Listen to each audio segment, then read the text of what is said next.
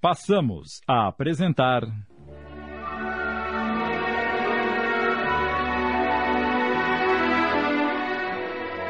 O Jardineiro, minissérie de Amilcar Del Chiaro Filho, coordenação de texto Sidney Carbone.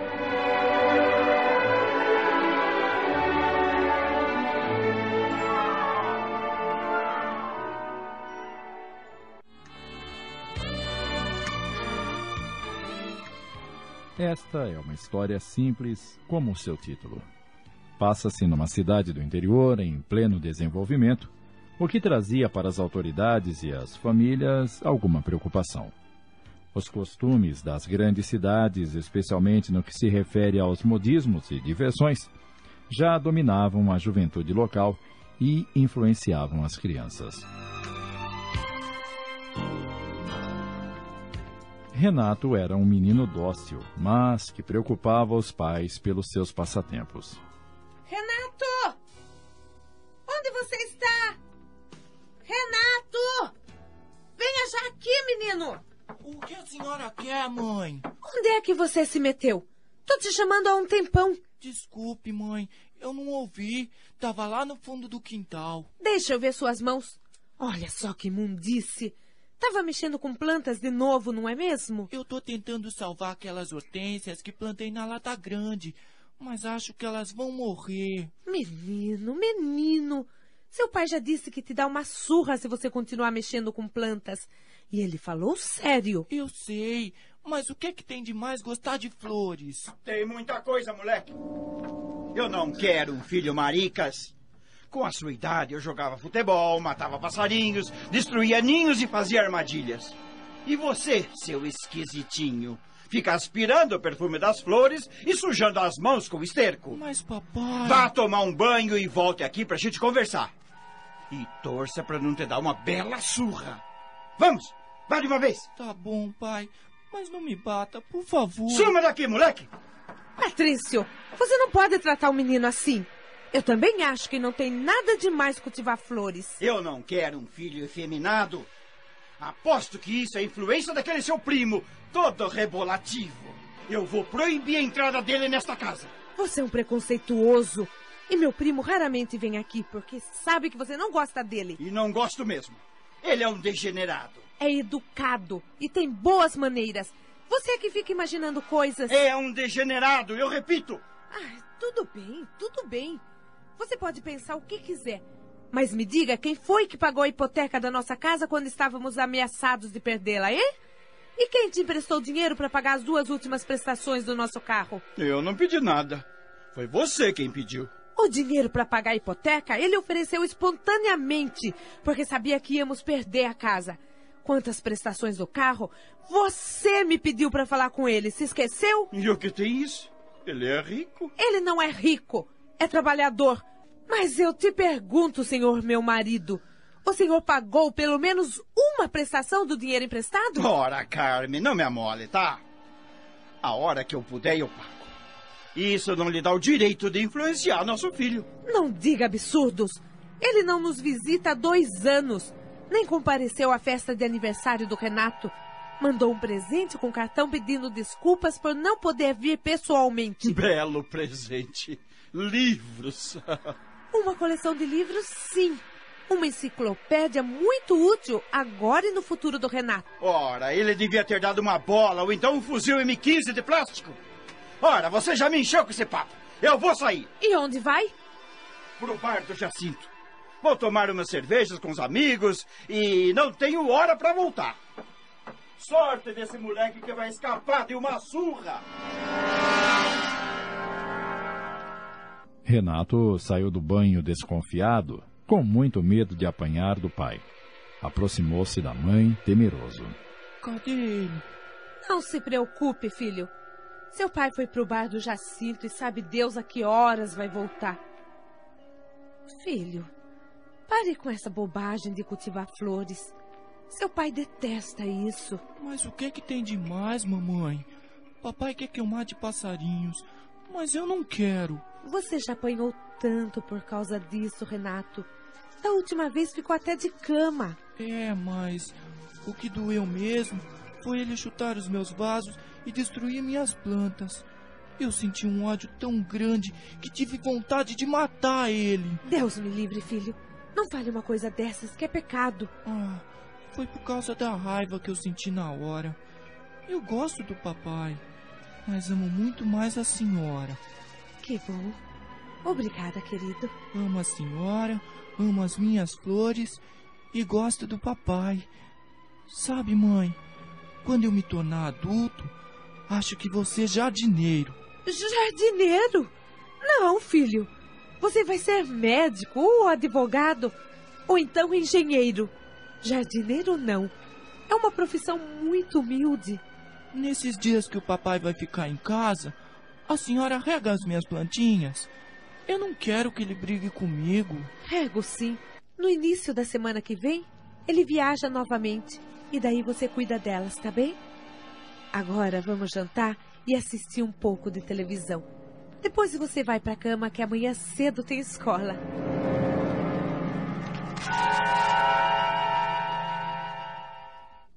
Na manhã seguinte, o menino foi para a escola. Estava triste porque sua professora fazia aniversário e ele não tinha nada para lhe dar. Subitamente, se viu diante daquela casa simples com um magnífico jardim à frente. Já parei aqui várias vezes para apreciar a variedade de flores que tem nesse jardim, especialmente as rosas brancas, vermelhas, champanhes e as príncipe negro. São lindas. Algumas vezes ele percebeu um homem observando-o pela vidraça da janela, o que fazia com que fosse embora imediatamente. Mas, naquela manhã, parecia que ninguém o observava. Aquela rosa, cor de champanhe, enorme, ainda com algumas gotas de orvalho, tentou a levá-la para sua professora. O portão de entrada está só encostado. Ele empurrou o portão e entrou. Tirou um canivete da mochila e, cuidadosamente, cortou o talo da linda rosa. Entretanto, ao virar-se para ir embora. Roubando as minhas rosas, hein, moleque? Meu Deus! E agora? Eu vou jogar a rosa e sair correndo. Parece que ele está muito bravo. Renato estava tão apavorado que não conseguia sair do lugar. O velho se aproximou. O que ele vai fazer comigo? E ao contrário do que o garoto imaginava, ele sorriu e disse com suavidade na voz: Você gosta de flores, não é?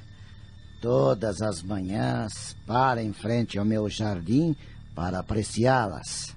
Sim, sim, senhor. Eu gosto, gosto muito.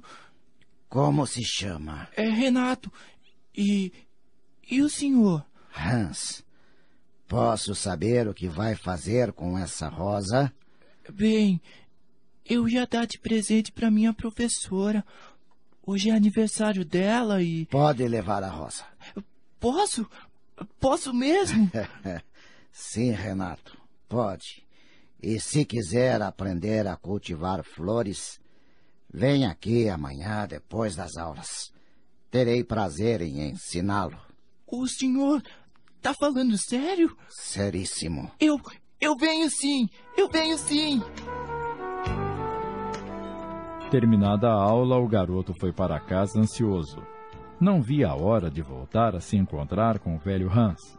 Após o almoço, pediu para sair, mas o pai não deixou. Muito triste, trancou-se em seu quarto. Na manhã seguinte, passou em frente à casa de Hans envergonhado. Este, que se encontrava no portão, cumprimentou-o alegre. Bom dia, Renato. Bom dia, senhor Hans. Eu te esperei ontem. Eu sinto muito, mas meu pai não me deixou sair. Você contou a ele o que ia fazer? Não, porque ele detesta flores. Eu tenho alguns vasos, algumas latinhas com plantas na casa. E quando ele me vê cuidando delas, chuta as plantas e me xinga de mariquinha. É uma pena. Mas você deve obedecer ao seu pai. Ele pensa que está fazendo o melhor para você. Mas eu não me sinto maricas por causa disso. Um dia consegui fazer um enxerto e me senti muito alegre. Você conseguiu fazer um enxerto? Sim, minha mãe quase não acreditou. Pensou que eu tinha comprado a plantinha enxertada. eu entendo, eu entendo. Mas agora vá para a sua aula ou vai se atrasar, meu filho. Antes quero dizer uma coisa. Diga. Meu pai é representante comercial. No começo da semana que vem, ele vai viajar. Daí eu peço ordem para minha mãe e venho aprender a cultivar flores com o senhor. Está bem, meu filho. Eu estarei te esperando. Até logo, senhor Hans. Vá com Deus, Renato.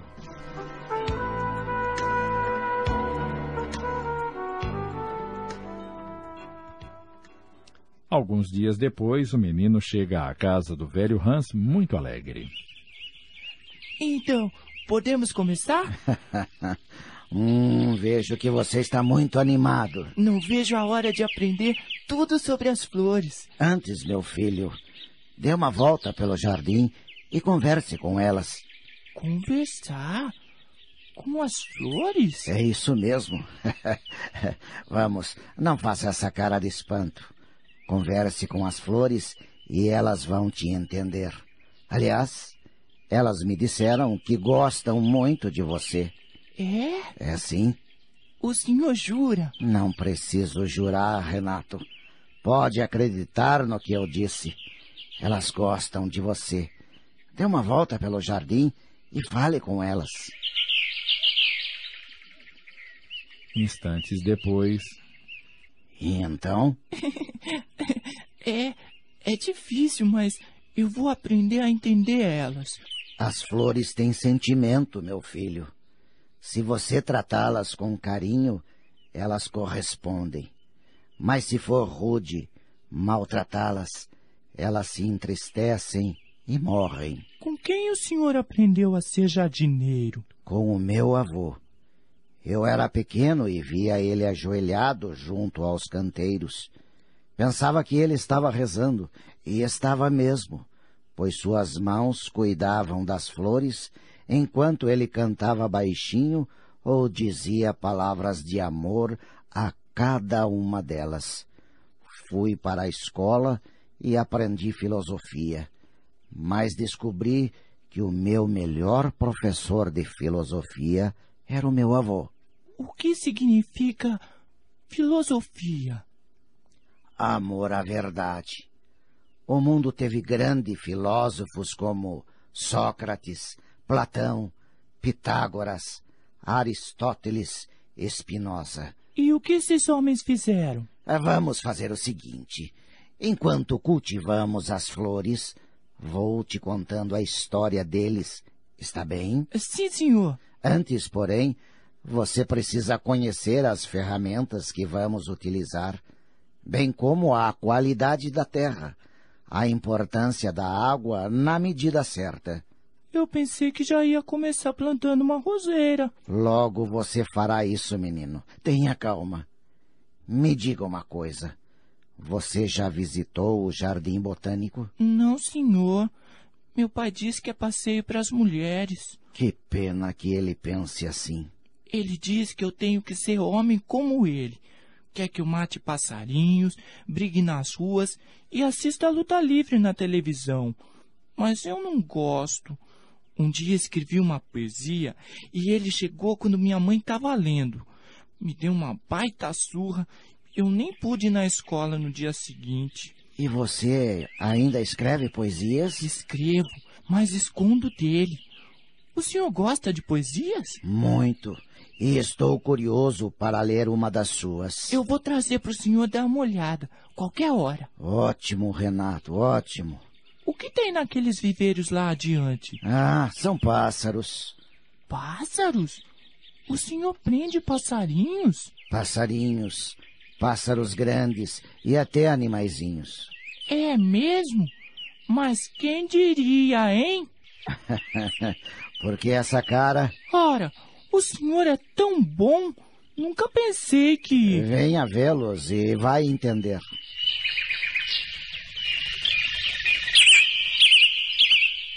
E então? Eles estão todos machucados, doentes. É por isso que estão presos. Eu estou tratando deles. Eles vêm se refugiar no meu jardim e eu os recolho cuido deles até ficarem completamente bons. E depois os solto. Mas muitos permanecem por aqui mesmo. Puxa, que alívio! Pensei que o senhor prendia eles para não estragarem o seu jardim. Quisera que existissem muitas matas e jardins, muitos bosques e florestas, para que as aves e animais vivessem protegidos. Quisera que você e outras crianças amassem e protegessem os animais. Eu tenho um amigo que tinha um canarinho na gaiola. Ele amava muito o bichinho, mas um dia ele morreu e o meu amigo ficou muito doente e quase morreu também. Seu amiguinho estava equivocado. O que para ele parecia amor era apego, posse. Não entendi. O amor, Renato, tem os braços abertos. O amor não prende, não amarra, não algema. O amor oferece liberdade. O ser amado é livre para ir embora ou ficar se quiser. Eu vou te dar um exemplo. Você. Você já viu a imagem de Jesus crucificado? Sempre que vou à igreja, eu vejo. Como Jesus está na imagem? Crucificado, ora, de braços abertos. Este é o exemplo. Quando descobrimos Jesus, ou o nosso sofrimento faz com que o procuremos, vamos encontrá-lo de braços abertos. Aproximamo-nos e o abraçamos. Ele também nos abraça por um instante, mas logo abre os braços e nos deixa livre para ficarmos ou irmos embora se quisermos. Isso é lindo, vovô. É, posso chamá-lo de vovô? claro que sim, meu neto. Entendo que o senhor deixe os animais livres depois que cura eles, mas e se fosse gente? Sua esposa, por exemplo? Também deixaria. Ela foi-se embora porque desencarnou. O que é isso? Ela morreu na linguagem comum, mas ninguém morre, meu neto. Gostei. Fale outra vez. Ninguém morre. Não é isso. Fale de novo, meu neto. Ninguém morre, meu neto. Puxa, nunca ninguém falou assim comigo. Mas como não morre? O cemitério está cheio de gente morta. Estão cheios de corpos que morreram. Mas nós não somos corpos. Somos espíritos. E o espírito não morre nunca. É imortal. A professora do catecismo me disse que eu tenho uma alma que irá para o inferno se eu não for bom. Ela tem boa intenção, mas está ensinando errado. Você não tem uma alma. Você é uma alma ou espírito que tem corpo. Ih, que confusão! Afinal, eu sou alma ou espírito? alma e espírito é a mesma coisa. Podem ser usadas como sinônimos. Mas a alma é o espírito quando está vivendo no corpo, e o espírito é a alma quando está sem corpo, depois que este morre. Mas se a sua esposa tivesse ido embora sem ter desen... desen... desencarnado? Eu a deixaria ir, como deixei meu filho que não quis mais ficar comigo. Verdade? Sim. E onde ele está? Não sei, Renato. Há quase dez anos que ele não dá notícias. O senhor não tem saudades? Não procurou ele? Saudades eu tenho e muita, mas não fui procurá-lo porque ele me pediu para não fazer isso porque sentia vergonha de mim. Dizia que eu era um velho maluco. Os olhos de Hans se encheram de lágrimas e o menino se emocionou. Tomou a mão dele e a beijou ternamente. Se dependesse de mim, vovô, você não sofreria nunca. Eu ia buscar seu filho e trazia ele pela orelha. Obrigado, menino. Mas isso iria tirar a liberdade dele. Mas olhe esta coelha que deu cria ontem. Ela é muito bonita. Os filhotinhos são da natureza, não é? Sim. A mãe coelha ficou com a perninha presa numa armadilha e por pouco não ficou aleijada. Mas já está quase boa e daqui a alguns dias eu deixarei a portinhola da gaiola aberta e no momento que ela quiser, irá embora com os filhotinhos. E para onde ela vai? Se atravessar a rua, pode ser atropelada com os filhotes. Ela é muito esperta. Primeiro vai andar aqui pelo quintal. Seus instintos serão recuperados pouco a pouco. Olhe lá no fundo do quintal. O bosque! Eu não sabia que o nosso bosque vinha até o seu quintal. Pois é.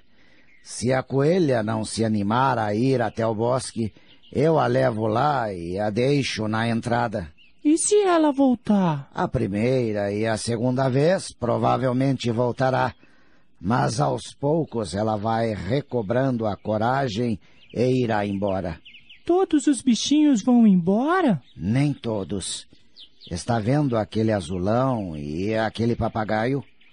O azulão perdeu uma perna com uma pedrada de estilingue e o papagaio teve os olhos vazados. Eles estão livres, mas não vão embora porque aqui se sentem seguros, protegidos. Quando eu abri a porta da gaiola, o azulão ficou olhando para fora. Depois olhou para a ração e a água limpinha.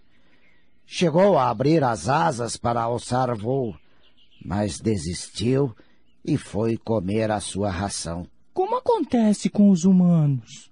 Os humanos vivem em gaiolas invisíveis. São as situações de conforto, a convivência com outras pessoas ou mesmo o ser sustentado por alguém. Um casamento ruim, por exemplo, em que o casal vive brigando, se maltratando, se agredindo, mas continua dentro de suas gaiolas. Acho que o casamento dos meus pais é assim. Minha mãe vive triste e está bebendo muito. E o que você faz? Quando vejo ela bebendo, vou para o meu quarto e me tranco. Ou então vou para a rua. Antes eu pedia para ela não beber, mas ela ficava brava e me batia. Um dia ela sentou uma garrafa de pinga na minha testa e chegou a sangrar. O vizinho teve que me levar no pronto-socorro. O médico perguntou o que aconteceu e eu menti. Disse que tinha caído e batido com a testa no chão. E ela bebe sempre? Quando meu pai está em casa, não. Mas quando ele viaja, ela fica o tempo todo bêbada. Puxa, já é muito tarde. Tenho que ir para casa. Outra hora eu volto. Tchau, vô. Tchau, meu neto. Assim que Renato chegou em casa, Carmen veio ao seu encontro cambaleando. Pestinha! Onde é que você se meteu? Seu pai chegou de surpresa e tá louco da vida porque não te encontrou. Mãe, a senhora bebeu? Cala essa boca! Eu disse pro seu pai que tava com dor de dente e fiz bochecho com álcool. Não abra a boca pra me desmentir, hein? Ah, já chegou, malandrinho. Onde é que você estava? Nesta casa anda acontecendo muitas coisas estranhas quando eu viajo.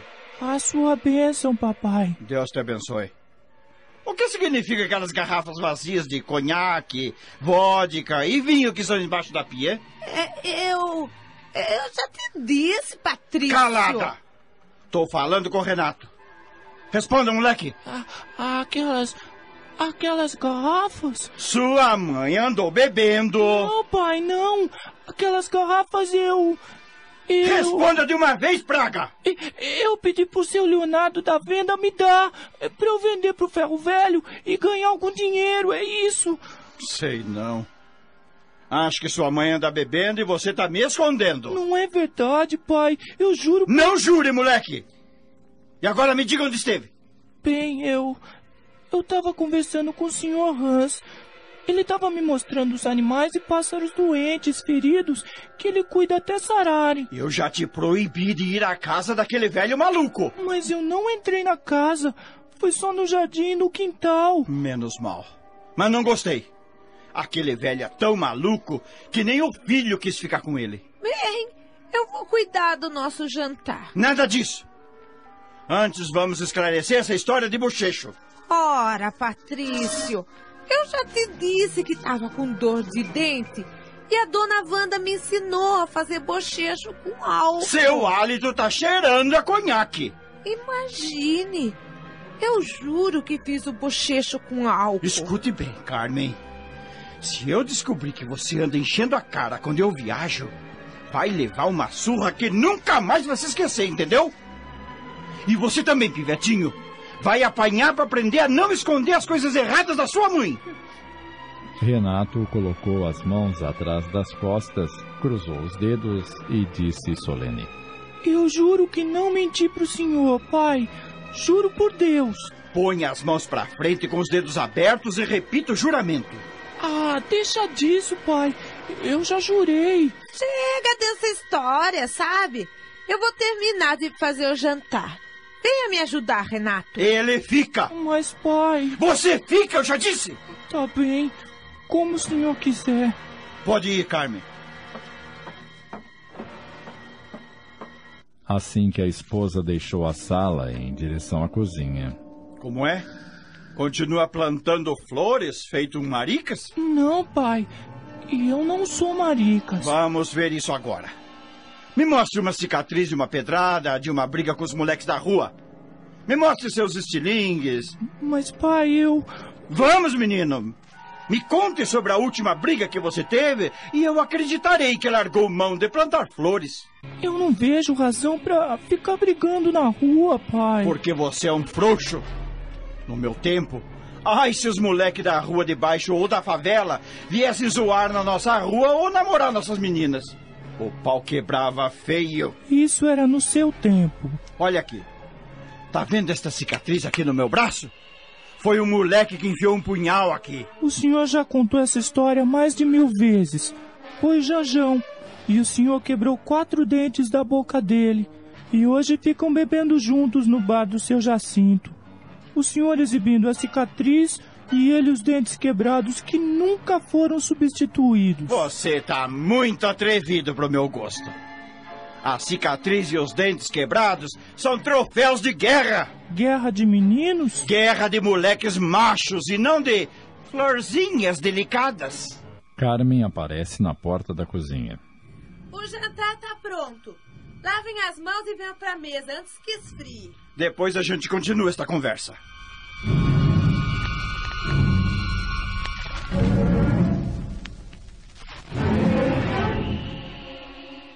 Depois do jantar, Vou fazer o dever de casa e depois vou dormir. Boa noite. Boa, Boa noite. noite. Eu também vou dormir. Você não vem? Só depois que arrumar a cozinha. Vê se não demora, hein? assim que o marido se dirigiu para o quarto, Carmen correu para a cozinha, abriu o armário e retirou uma garrafa de conhaque que havia escondido atrás das latas de mantimento. Encheu um copo e começou a bebericar enquanto lavava a louça. E pensava: Se o Patrício não fosse dormir, não sei o que faria. Tava doida para tomar um gole. O que é que tá acontecendo comigo? Antes eu bebia só um pouquinho, mas agora virou compulsão. Não consigo parar. Carmen demorou muito na cozinha. Patrício ficou acordado, esperando-a, pois os dias que ficara viajando a trabalho despertara-lhe o apetite sexual. Ela entrou no quarto e não acendeu a luz. Com equilíbrio precário, vestiu a camisola e deitou-se. Meu amor, Ah? Ai, ainda tá acordado? tô sim. E ardente de desejo. Ara, durma, homem, e me deixa em paz. Mas. O que é isto? Isto o quê? Deixe cheirar sua boca. Você bebeu conhaque, sua descarada? Bebi. E daí? Foi só um golinho. Você também bebe? Eu sou homem e bebo no bar. E eu sou mulher e bebo em casa. Qual é o problema? Eu vou te dar uma surra, sua sem vergonha! Tome! Tome! Tome, sua vagabunda! Pare com isso! Tome! Pare! Tome! Renato! Tome, ajude! Seu pai tá me matando! Renato ouve os gritos da mãe e corre à porta de seu quarto. Tome, sua... Tome! Renato! Olha só, sem vergonha! Olha aqui! É o que você merece! Ai! Abre a porta! Vá pro seu quarto, moleque do inferno! Senão você também vai apanhar pra aprender a não acobertar essa descarada! Pai, não machuque ela, pelo amor de Deus! Tome, vagabunda! Tome! Sua sem vergonha! Quando Carmen já não tinha forças nem para gritar, Patrício abriu a porta do quarto. Pronto, seu moleque alcoviteiro! Agora é a sua vez! Não, pai, não me bata! Então as garrafas que estavam embaixo da pia eram suas, não é, vagabundo? Venha cá! Vou te ensinar a não mentir pro seu pai! Largue meu braço, pai! Não me bata! Vai apanhar com a fivela da cinta! Tome! Ai! Tome, seu! Tome!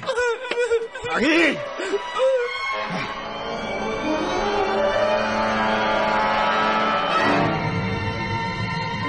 Após o ato de selvageria praticado contra a mulher e o filho, Patrício saiu de casa batendo a porta com violência e foi para o bar do Jacinto. Carmen, com o corpo todo dolorido, abraçou o filho e ambos choraram muito.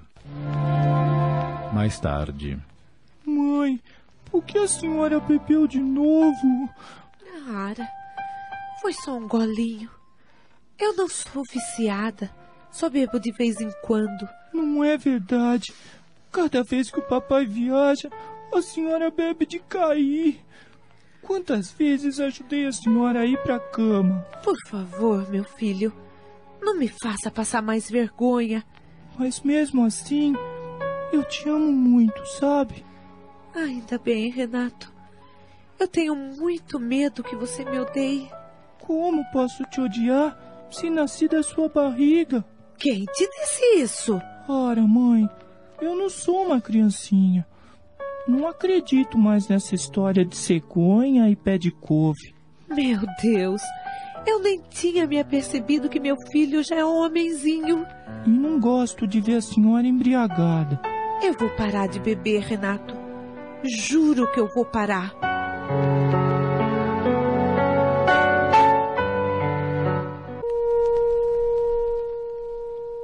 Mas Carmen não cumpriu o juramento. Naquela mesma madrugada, aproveitando a ausência do marido e o sono do filho, voltou à cozinha e tomou um litro de vermute. Patrício voltou para casa com o dia claro, arrumou suas malas e partiu para mais uma viagem de trabalho. Renato acordou com o corpo todo marcado pela surra que levara e foi ao quarto da mãe. Carmen estava péssima. Acordara com uma ressaca insuportável. Ai, que sensação horrível. Minha cabeça parece que vai explodir. Eu trouxe água e comprimido para a senhora tomar. Você ainda não foi para a escola? Vai perder a hora, menino. Eu não posso ir para a escola desse jeito, mãe. Meu Deus, você tá todo machucado. Eu não quero que a professora e nem os meus colegas me vejam assim. Tenho vergonha. Aquele desgraçado do seu pai quase matou nós dois. Tá bom, filho, não vá à escola. Mas eu não vou ficar em casa. E vai aonde? Vou à casa do Sr. Hans. Quem sabe ele tem um remédio para tirar essas marcas. Ah, tá bem, Renato. Pode ir.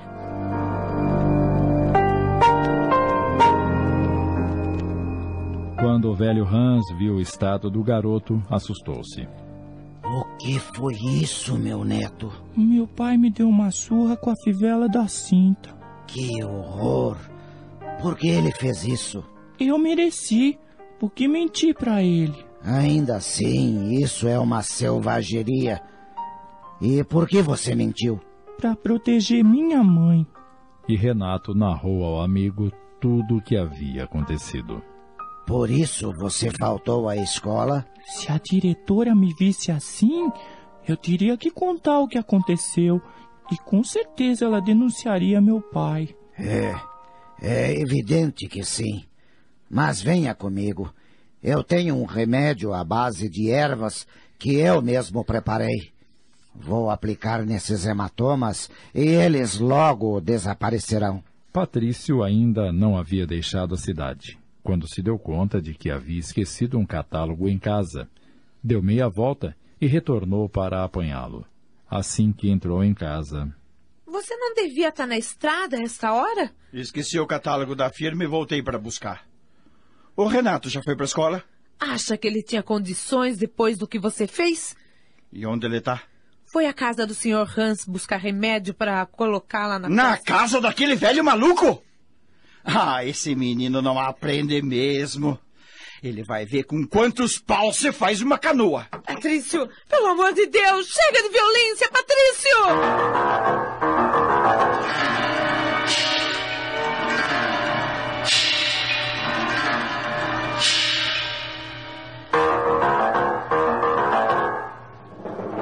Possesso, Patrício invadiu a casa do velho Hans no exato momento em que este tirava a camisa do menino para aplicar remédio em suas costas. Mas o que é isso? Senhor Patrício, Pai, Então? Então é pra isso que atrai crianças pra sua casa, seu velho depravado?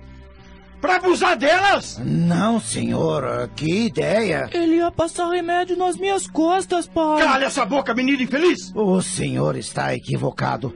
Tenho o maior respeito pelas crianças, especialmente pelo Renato, que é um menino excelente. Eu vou chamar a polícia, velho decrépito e pedófilo! Não, pai, não faça isso. Eu já disse pra você, fica calado! Senhor, ouça-me, por favor. Papai, eu vou embora com o senhor, mas não faça nada contra o meu avô. Avô!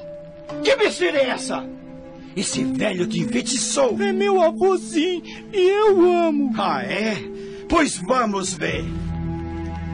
Patrício ergueu o braço para espancar o filho, mas Hans cortou-lhe o gesto, segurando-lhe a mão como se fosse um alicate.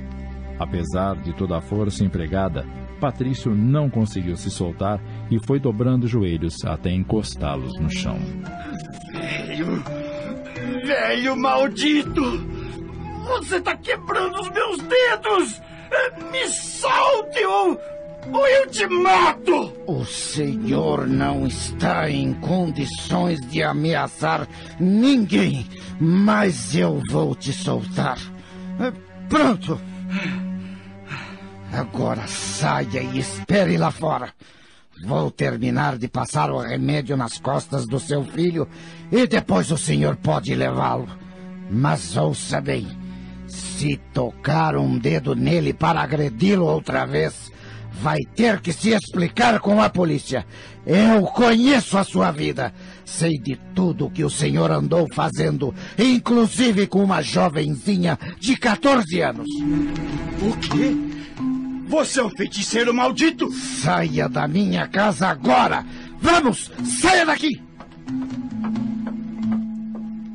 Filho, vamos cuidar desse ferimento. Depois vou te dar um pouco de remédio para você levar para sua mãe. Ela também tem que cuidar dos ferimentos. Puxa, avô, que força o senhor tem. Meu pai parecia uma criança na sua mão. Não é apenas força física, Renato, mas também a ira sagrada contra o abuso da força. A vida tem que ser vivida com dignidade. Pronto. Agora vá, meu filho, e não tenha medo. Ele está esperando lá fora, mas não vai se atrever a agredi-lo de novo. Confie em mim.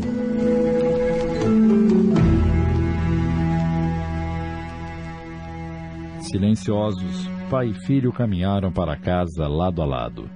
Assim que chegaram, Carmen estava saindo. Onde é que você vai toda arrumada desse jeito? Estou indo à delegacia da mulher registrar queixa contra você. O quê? E você vai comigo, Renato. Você tá louca? Pra que isso? Quem bate esquece depressa, Patrício. Mas quem apanha, não. Vamos, meu filho. Me perdoe, mamãe, mas eu não vou. Tá com medo dele? Não se preocupe. Depois que ele for preso, nunca mais vai te espancar. Não é isso. Eu amo meu pai. Eu não quero que ele vá pra cadeia. Pois, se não quer ir, eu vou sozinha. Muito bem. Pode ir. Mas o seu alcoolismo vai se tornar público. Isso pouco me importa. Não, mamãe, não vá. Por favor, não vá. Tudo bem. Eu não vou, mas preste atenção, Patrício. Se você me agredir novamente, eu irei até o fim. Eu. Eu não queria te bater, mas. Você abusou. Me tirou fora do sério. Vamos entrar. Essa conversa já está atraindo a atenção dos vizinhos. Está bem. Vamos entrar. Renato foi diretamente para o quarto e o casal tentou se entender na sala. Por que você bebe, Carmen? Porque eu gosto. E desde quando? Há mais de dez anos. Sempre que você viaja, eu bebo muito. E o Renato sabia? Eu procurava esconder, mas ele acabou descobrindo. Já me encontrou caída no chão várias vezes e me ajudou a ir para a cama. Ai, como eu tenho sido cego, meu Deus. Isso não vem ao caso agora. Você não tem que viajar? É melhor deixar para amanhã cedo. Você sabia que o nosso filho frequenta a casa daquele velho maluco? Sabia sim. E por que não proibiu? Não sabe o perigo que ele está correndo? Que perigo, Patrício? O senhor Hans é muito querido por todos aqui do bairro. E o Renato procura porque não tem o amor do pai em casa. Eu me mato de trabalhar para dar conforto à minha família e você vem me dizer que não ama meu filho? Conforto não é tudo. Você faz pouco caso dele. Vive debochando do coitadinho cultivar flores. Meu filho tem que ser homem. Na idade dele, eu já. Fazia estilingues, matava passarinhos, brigava, roubava frutas do quintal dos vizinhos. Pare com isso, pelo amor de Deus! Já estou saturada de ouvir essa história! Pois era isso mesmo que eu fazia. E meu filho tem que ser. Você não tem sentimentos! E ainda quer saber por que eu bebo? Tá aí! É por sua causa! Por ser tratada como um objeto! Por ter que te satisfazer sexualmente quando você quer e nunca quando eu quero! E nem me respeita quando eu não quero! Sua mãe não te contou que quem resolve isso é o homem? E que a obrigação da mulher é satisfazê-lo sem reclamar? Isso é coisa do século XVIII, Patrício. Mas acabou, entende? De agora em diante, eu só vou pra cama com você quando eu quiser. E se você não me respeitar, eu vou pedir a separação de corpos. De seu quarto, Renato ouviu toda a discussão sem entender algumas coisas e lamentava que o pai fosse tão incompreensivo e a mãe tão fraca. Inúmeras vezes tinha visto Patrício embriagado, mas a mãe, nas mesmas condições, era para ele degradante. Por isso, evitava que os coleguinhas fossem à sua casa.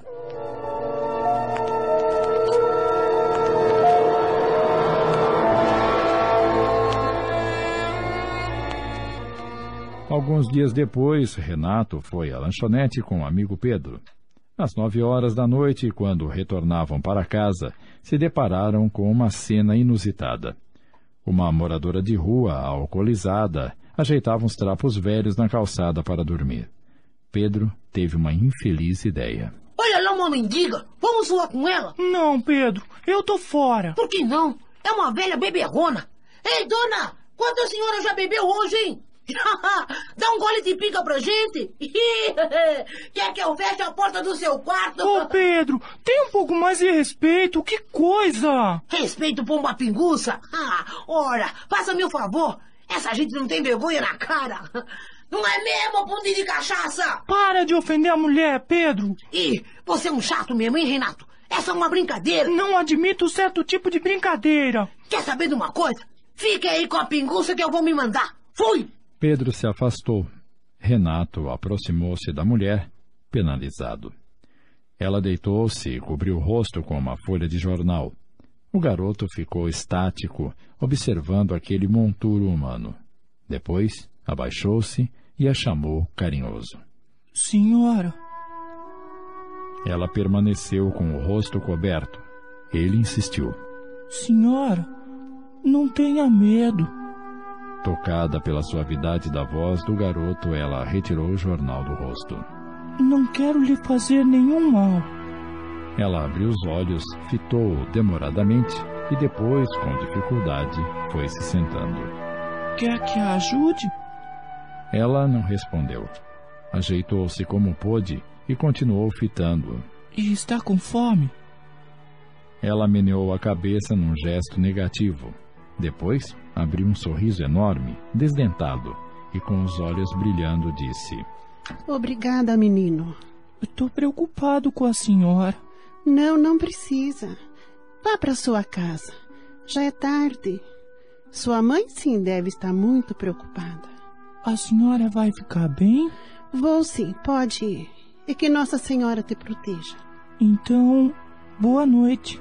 Boa noite, meu filho. Renato afastou-se, tentando alcançar o amigo que já ia longe. No meio do caminho parou, olhou para trás e viu a mendiga sorrindo-lhe acenando com a mão. Ele lembrou-se da mãe e. Não, isso não vai acontecer com ela.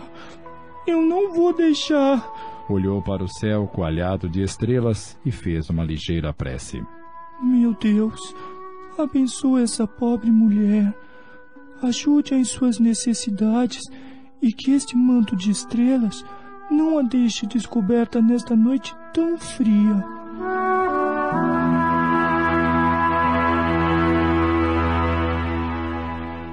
Alguns dias depois. Que bom te ver, Renato. Pensei que não viria mais à minha casa. Eu quis dar um tempo por causa do meu pai. O senhor entende, né? Mas não esqueci do senhor um só minuto. Obrigado, meu neto querido. Vamos ver as nossas flores? Vamos sim. Hoje eu quero que o senhor me diga o nome de todas elas, pois muitas eu ainda não conheço. Neste canteiro eu plantei duas qualidades de azaleias. E como se chamam? Bem, estas são azaleias Prince.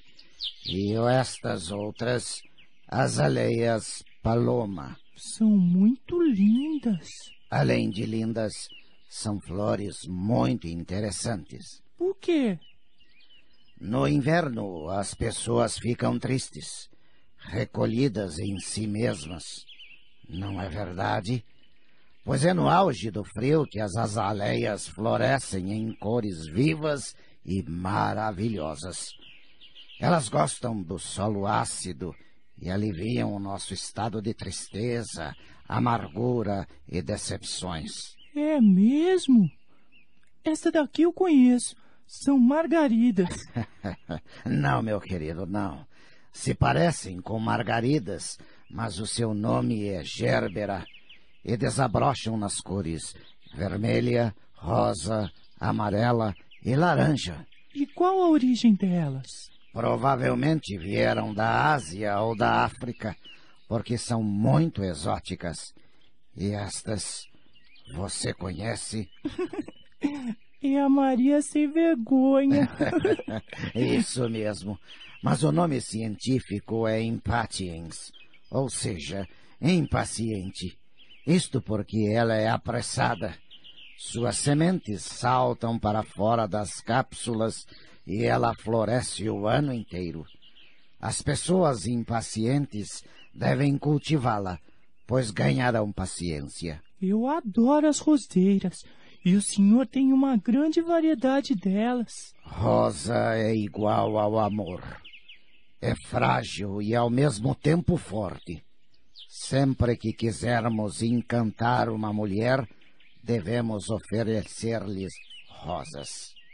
Aliás, você sabe disso intuitivamente, porque entrou no meu jardim para apanhar uma rosa para a sua professora, não é mesmo? É, é verdade, mas aquela rosa fez despertar em meu coração um grande amor pelo senhor e acabei ganhando um avô. E eu ganhei um neto. O que mais posso querer da vida? Renato, quero lhe dar os parabéns pelo que você fez por aquela senhora ontem à noite. Mas como o senhor soube? Uma estrelinha disse para as minhas roseiras e elas me contaram. As roseiras falam com o senhor? E querem falar com você também. Olhe estas aqui. Que cores mais lindas. Esta é a rosa Ducati. Esta outra é a Dallas. E aquela ali é a Papillon. Naquele outro canteiro estão plantadas rosas Safir e Sari. E por que estes bambus no meio das flores? Sabe que você se aproximou deles porque eles te chamaram? Como assim? Eles estão aqui para lembrar-nos que precisamos ser flexíveis. São como a nossa coluna vertebral, flexível, mas firme. Eles nos passam leveza e força. Mas eles te chamaram para te lembrar que você tem um recado para mim. É mesmo. Já estava me esquecendo. Do que se trata, meu neto? A diretora da minha escola quer que o senhor plante um jardim na frente do prédio e ensine os meninos a cuidar dele. Só que o dinheiro para comprar fertilizantes e mudas é pouco. Não dá para quase nada. Pois diga a essa senhora que amanhã irei conversar com ela para combinar todos os detalhes. Mas tem que ser de graça. Eu jamais cobraria um centavo da escola em que meu neto estuda. Muito obrigado, vovô. Bem, agora fique aí, batendo um papo com as flores que eu vou preparar um delicioso refresco para nós.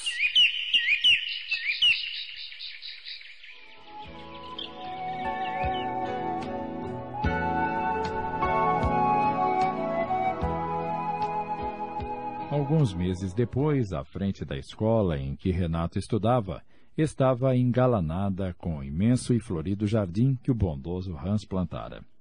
Os canteiros formavam desenhos geométricos perfeitos. A diretora ficou tão encantada com o trabalho que lhe fez um convite. O senhor aceitaria ministrar aulas de botânica aos nossos alunos? Sim, mas com uma condição, senhora diretora. Pode dizer qual a condição. Que as aulas sejam lá no jardim, ao ar livre, junto à natureza. Condição aceita. Posso lhe fazer mais um pedido? Esteja à vontade. Que o Renato seja meu assistente. Ele conhece muito de botânica. Concedido. Agora, posso lhe fazer uma pergunta? Naturalmente. Algumas semanas, um grupo de rapazes andava rondando a escola, assediando os alunos e tentando vender drogas. Demos queixa à polícia, mas ela não conseguiu intimidá-los. Me disseram que o senhor conversou com os traficantes e eles desapareceram daqui. O que disse a eles? Apenas algumas coisas que eles pensavam que ninguém sabia. Assustei-os e eles resolveram deixar a escola em paz. É verdade que tive que quebrar os dedos da mão do que se dizia chefe quando ele me apontou uma arma, mas não gosto de violência. E que coisa o senhor ficou sabendo deles? Quem lhe contou? Uma estrela. o senhor está brincando comigo, certamente. Não tá não, senhora diretora. Ele fala com os bichos, os pássaros e as estrelas. Eu juro. está bem. É estranho, mas aceito o argumento. A senhora está vendo aquela flor no vaso sobre a sua mesa? Claro. É uma Ixora, a flor do autoconhecimento. Sim, e daí? A Ixora está dizendo que a senhora está muito próxima de adquirir o equilíbrio completo. Como?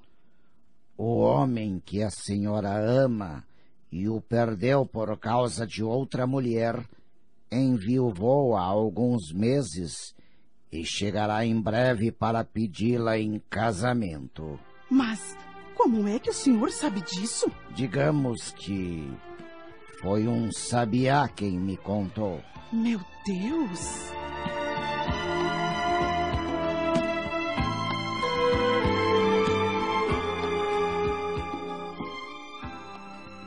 Algum tempo depois. Aquilo que o senhor falou para a diretora aconteceu, vovô. O homem que foi namorado dela há muitos anos esteve na escola um dia desses e a pediu em casamento. Eu não disse que isso iria acontecer? Me diga uma coisa. Foi o sabiá mesmo que contou para o senhor? Digamos que sim, meu neto. Digamos que sim. Alguns meses se passaram.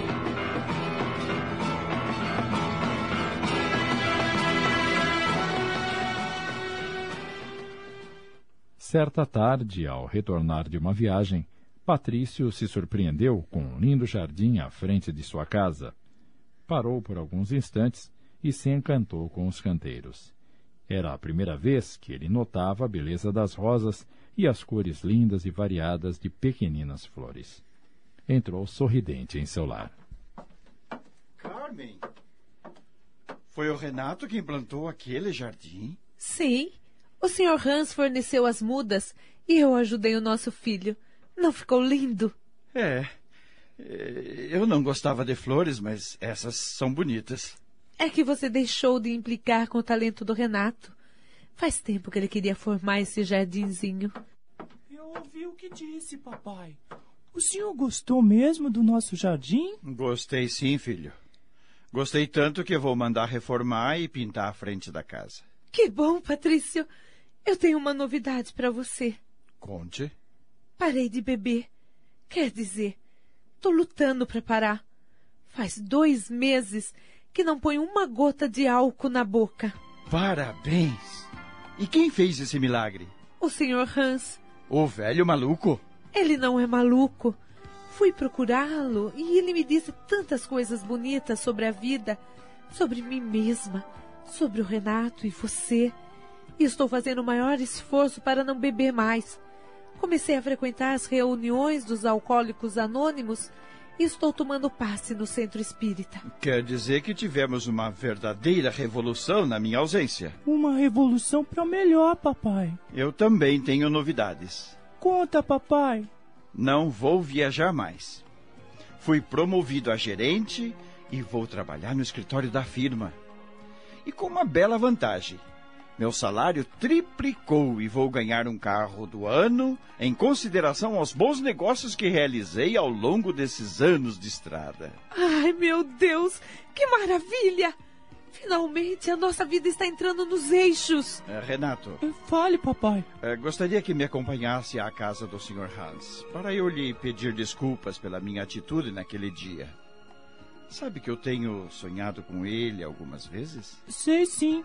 Ele me contou. Como assim? Ele diz que o sonho é a atividade da alma ou o espírito fora do corpo físico. Ele ia te procurar para te aconselhar e depois o senhor começou a procurá-lo. Que estranho. Na última vez que sonhei, ele me mostrou duas estradas. Uma era larga, espaçosa, plana, cheia de coisas sedutoras nas margens. A outra era estreita, íngreme, escarpada. E ele me disse: Escolha qual você quer trilhar. Esta larga, a espaçosa, quase sempre leva à dor e à morte. Esta outra leva invariavelmente ao amor e à vida. Você é livre para escolher, mas é escravo da sua decisão. Acho que fiz a minha escolha. Oh, papai, estou tão feliz. Deixa eu te dar um beijo. Eu estou muito feliz, meu filho. E eu mais ainda. Eu sempre amei vocês, mas era cabeça dura. Graças a Deus abri os olhos a tempo. Posso fazer um pedido para vocês dois? Claro. O que você deseja, filho? Eu quero uma irmãzinha. Ah, ora, Renato, eu já tô velha para ter mais filhos. Se não for possível, podemos adotar uma menina, não podemos? Era isso mesmo que eu estava pensando. Eu fui algumas vezes ao orfanato com o Sr. Hans ensinar as crianças a cultivar flores. E daí? Bem, eu observei aquelas crianças e é triste demais não ter uma família, não é mesmo? Muito triste. Os orfãozinhos adoram o Sr. Hans e a mim também. Filho, você é um menino muito bom. Eu quero te pedir perdão. Ora, papai, eu não tenho nada para te perdoar. Tem sim. Eu fui mal para você. Te critiquei duvidando da sua masculinidade por causa dessa história de amar as flores e a poesia. Fui insensível e infernizei a sua vida. O senhor só queria o meu bem. Preciso te pedir perdão também, Carmen. O meu machismo, egoísmo e insensibilidade a empurraram para o álcool. Louvado seja Deus. Nunca pensei que ouviria isso de você, querido. É claro que te perdoo. Eu te amo muito. Ué, quem será? Deve ser o Sr. Hans. Eu o convidei para vir tomar chá com a gente. Renato correu abrir a porta e exultou com a visita do bondoso velho. Entre, vovô. Preciso te contar um montão de novidades. É mesmo? Boa tarde, Carmen. Boa tarde, Patrício. Boa, Boa tarde, Sr. Hans. Seu jardim está uma beleza, Renato. O senhor tem toda a razão. Estou pensando em erguer um muro bem alto para protegê-lo dos vândalos. Não, papai. Um jardim não pode ficar escondido, porque pertence a todos. Assim como não podemos escondê-lo dos pássaros, das abelhas, não podemos escondê-lo das pessoas. Sente-se, Sr. Hans. Eu vou preparar o chá e assar uns biscoitinhos para nós. Se a senhora me permitir, eu preparo o chá enquanto a senhora assa os biscoitos. Aliás, eu trouxe comigo uma erva especial que dá um chá maravilhoso. Ótimo. Então vamos todos para a cozinha. Enquanto trabalhamos, botamos a conversa em dia.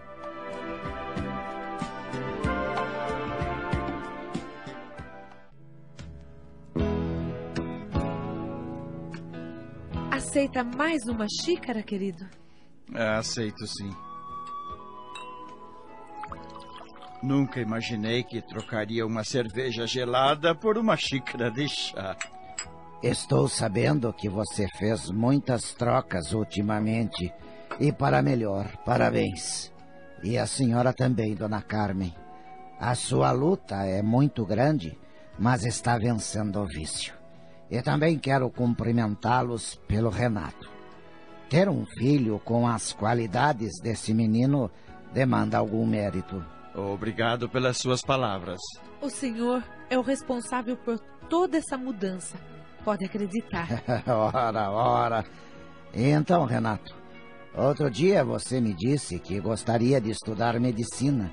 Já escolheu a especialidade a que vai se dedicar? Bem, pretendo ser clínico geral e mais tarde me especializar em oncologia infantil. Oncologia? O que é isso, meu filho? É um médico especialista em tumores, mamãe. Quero cuidar de crianças com câncer. Meu Deus, que segurança! Ele sabe que cada um é o construtor do seu destino e que Deus nos criou para sermos vitoriosos e felizes. O Renato já construiu o seu futuro e, com a determinação que possui, nada o afastará do seu objetivo. Ah, bem, agora preciso ir. Tenho muitas coisas para fazer. Hans levantou-se e olhou para a família com imensa ternura. Depois. Adeus, meu neto querido. Adeus? Por que adeus? Minha missão aqui terminou. Amanhã vou viajar para a Rondônia. Tenho uma netinha que está precisando muito de mim, mas pode ter a certeza de que voltarei para a sua formatura. Não fique triste. Alegre-se pelo tempo que passamos juntos.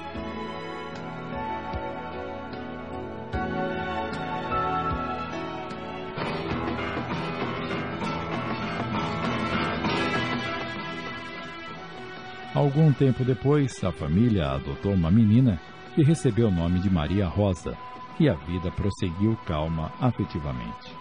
Os anos se passaram.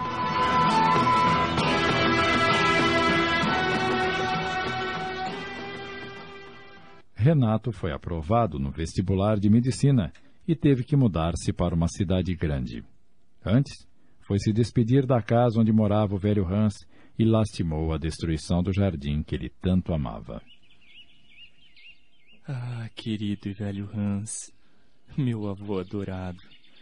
Será que o senhor realmente existiu?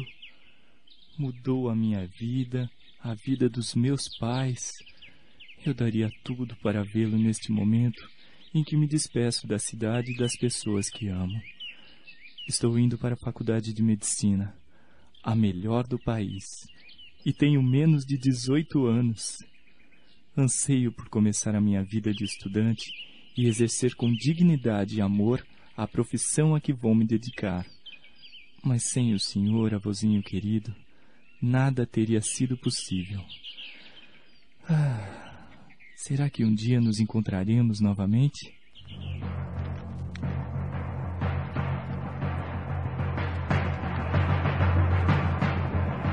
Renato fez uma brilhante carreira estudantil, ao mesmo tempo em que participou de uma ONG que assistia crianças de rua. Sempre às voltas, com as flores e arbustos, ia mudando a vida de muitos meninos e meninas de rua, dando-lhes dignidade. Esportista excelente, jogava voleibol como poucos, tornando-se um grande levantador, mas isso era apenas um hobby.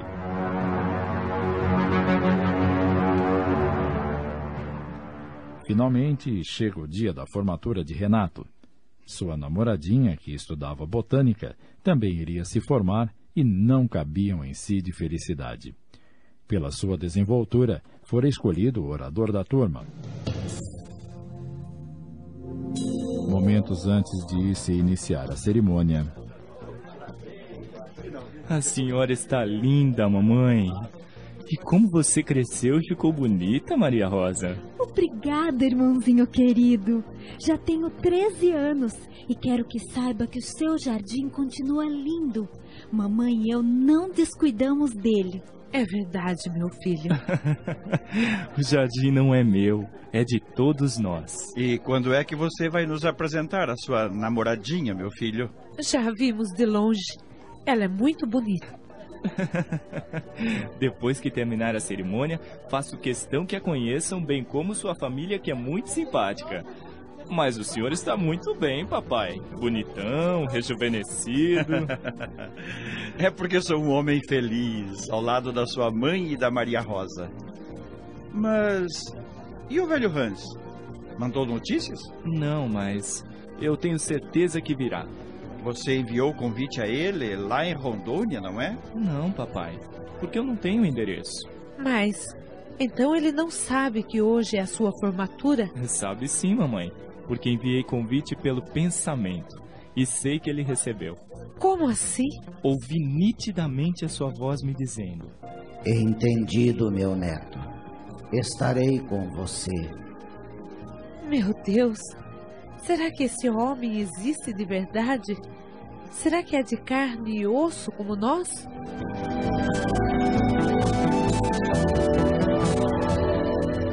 Renato estava feliz, mas ansioso. Olhava a toda hora para a entrada do auditório na esperança de que Hans chegasse. Mas ele não veio.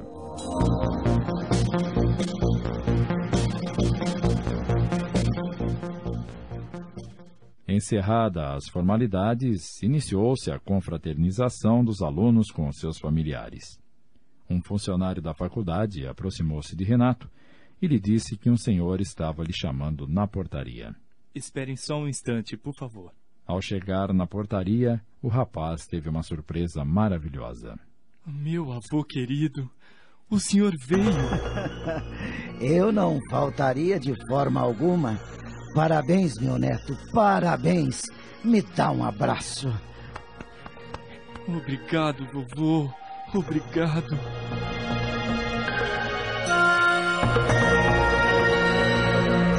Nesse instante, Patrício, Carmen e Maria Rosa aproximam-se e se emocionam com a presença de Hans. Como vai o senhor? Temíamos que não viesse. Estou muito bem e feliz por revê-los. Você está muito bonita, Maria Rosa. O senhor é a pessoa que povoava os meus sonhos. Me pegava ao colo quando eu chorava de saudade da mamãe lá no orfanato, mas ninguém ouvia, só eu. Quem é o senhor? É Deus? É um anjo? Não, Maria Rosa. Sou apenas um jardineiro que cultiva flores. Flores e pessoas. Renato, meu neto, você será um bom médico.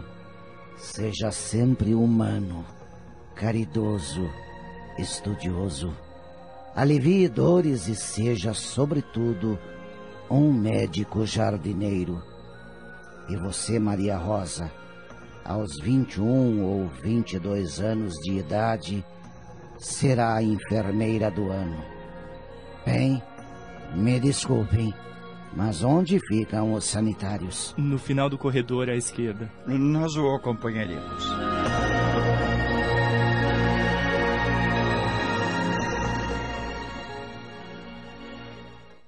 Hans entrou no compartimento dos sanitários, enquanto Patrício e Renato ficaram do lado de fora esperando.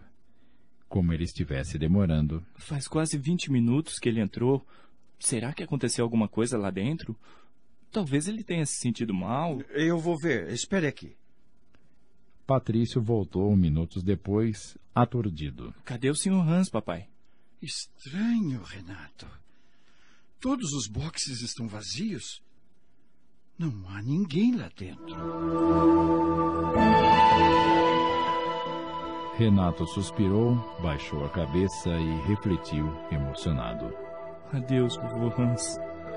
Sei que quando eu precisar, o senhor voltará. Adeus.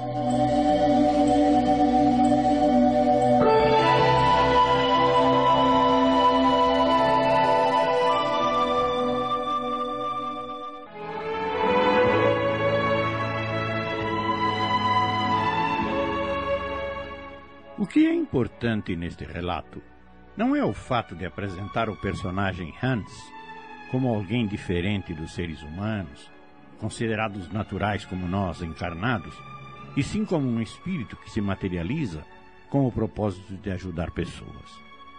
O valor desta história é a lição de fraternidade que o citado velhinho jardineiro espargiu no seu relacionamento com os que o conheceram.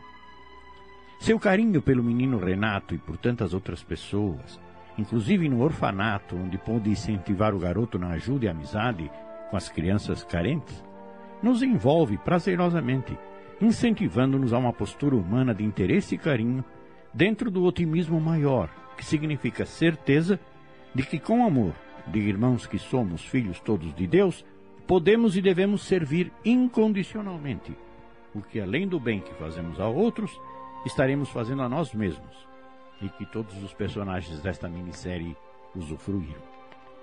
A totalidade das mensagens espirituais que tomamos conhecimento vida afora tem como base otimismo pelo trabalho construtivo, altruístico, traduzindo o amor como ação indispensável para envolver-nos na paz que nos garante a felicidade. Pensemos em Jesus e concluiremos que suas lições expressam essa postura de vida maior. A Rádio Boa Nova acaba de apresentar O Jardineiro, minissérie de Amilcar Del Chiaro Filho, coordenação de texto Sidney Carbone. Em seu desempenho atuaram os seguintes atores: Renato Fabrício Monteiro, Carmen Jeane de Paula, Hans Osnival Búfalo, Maria Rosa Elaine Santana, Patrício Tony de França, diretora Ivone Martins. Em outros papéis atuaram Lúcia Maria Correia e Esther de Almeida. Narração e apresentação Joel Robson. Gravações, edição e sonoplastia Antônio Tadeu Lopes. Análise e comentários Gastão de Lima Neto. Supervisão e direção geral Sidney Carboni. Realização Núcleo de Dramaturgia da Rádio Boa Nova de Sorocaba.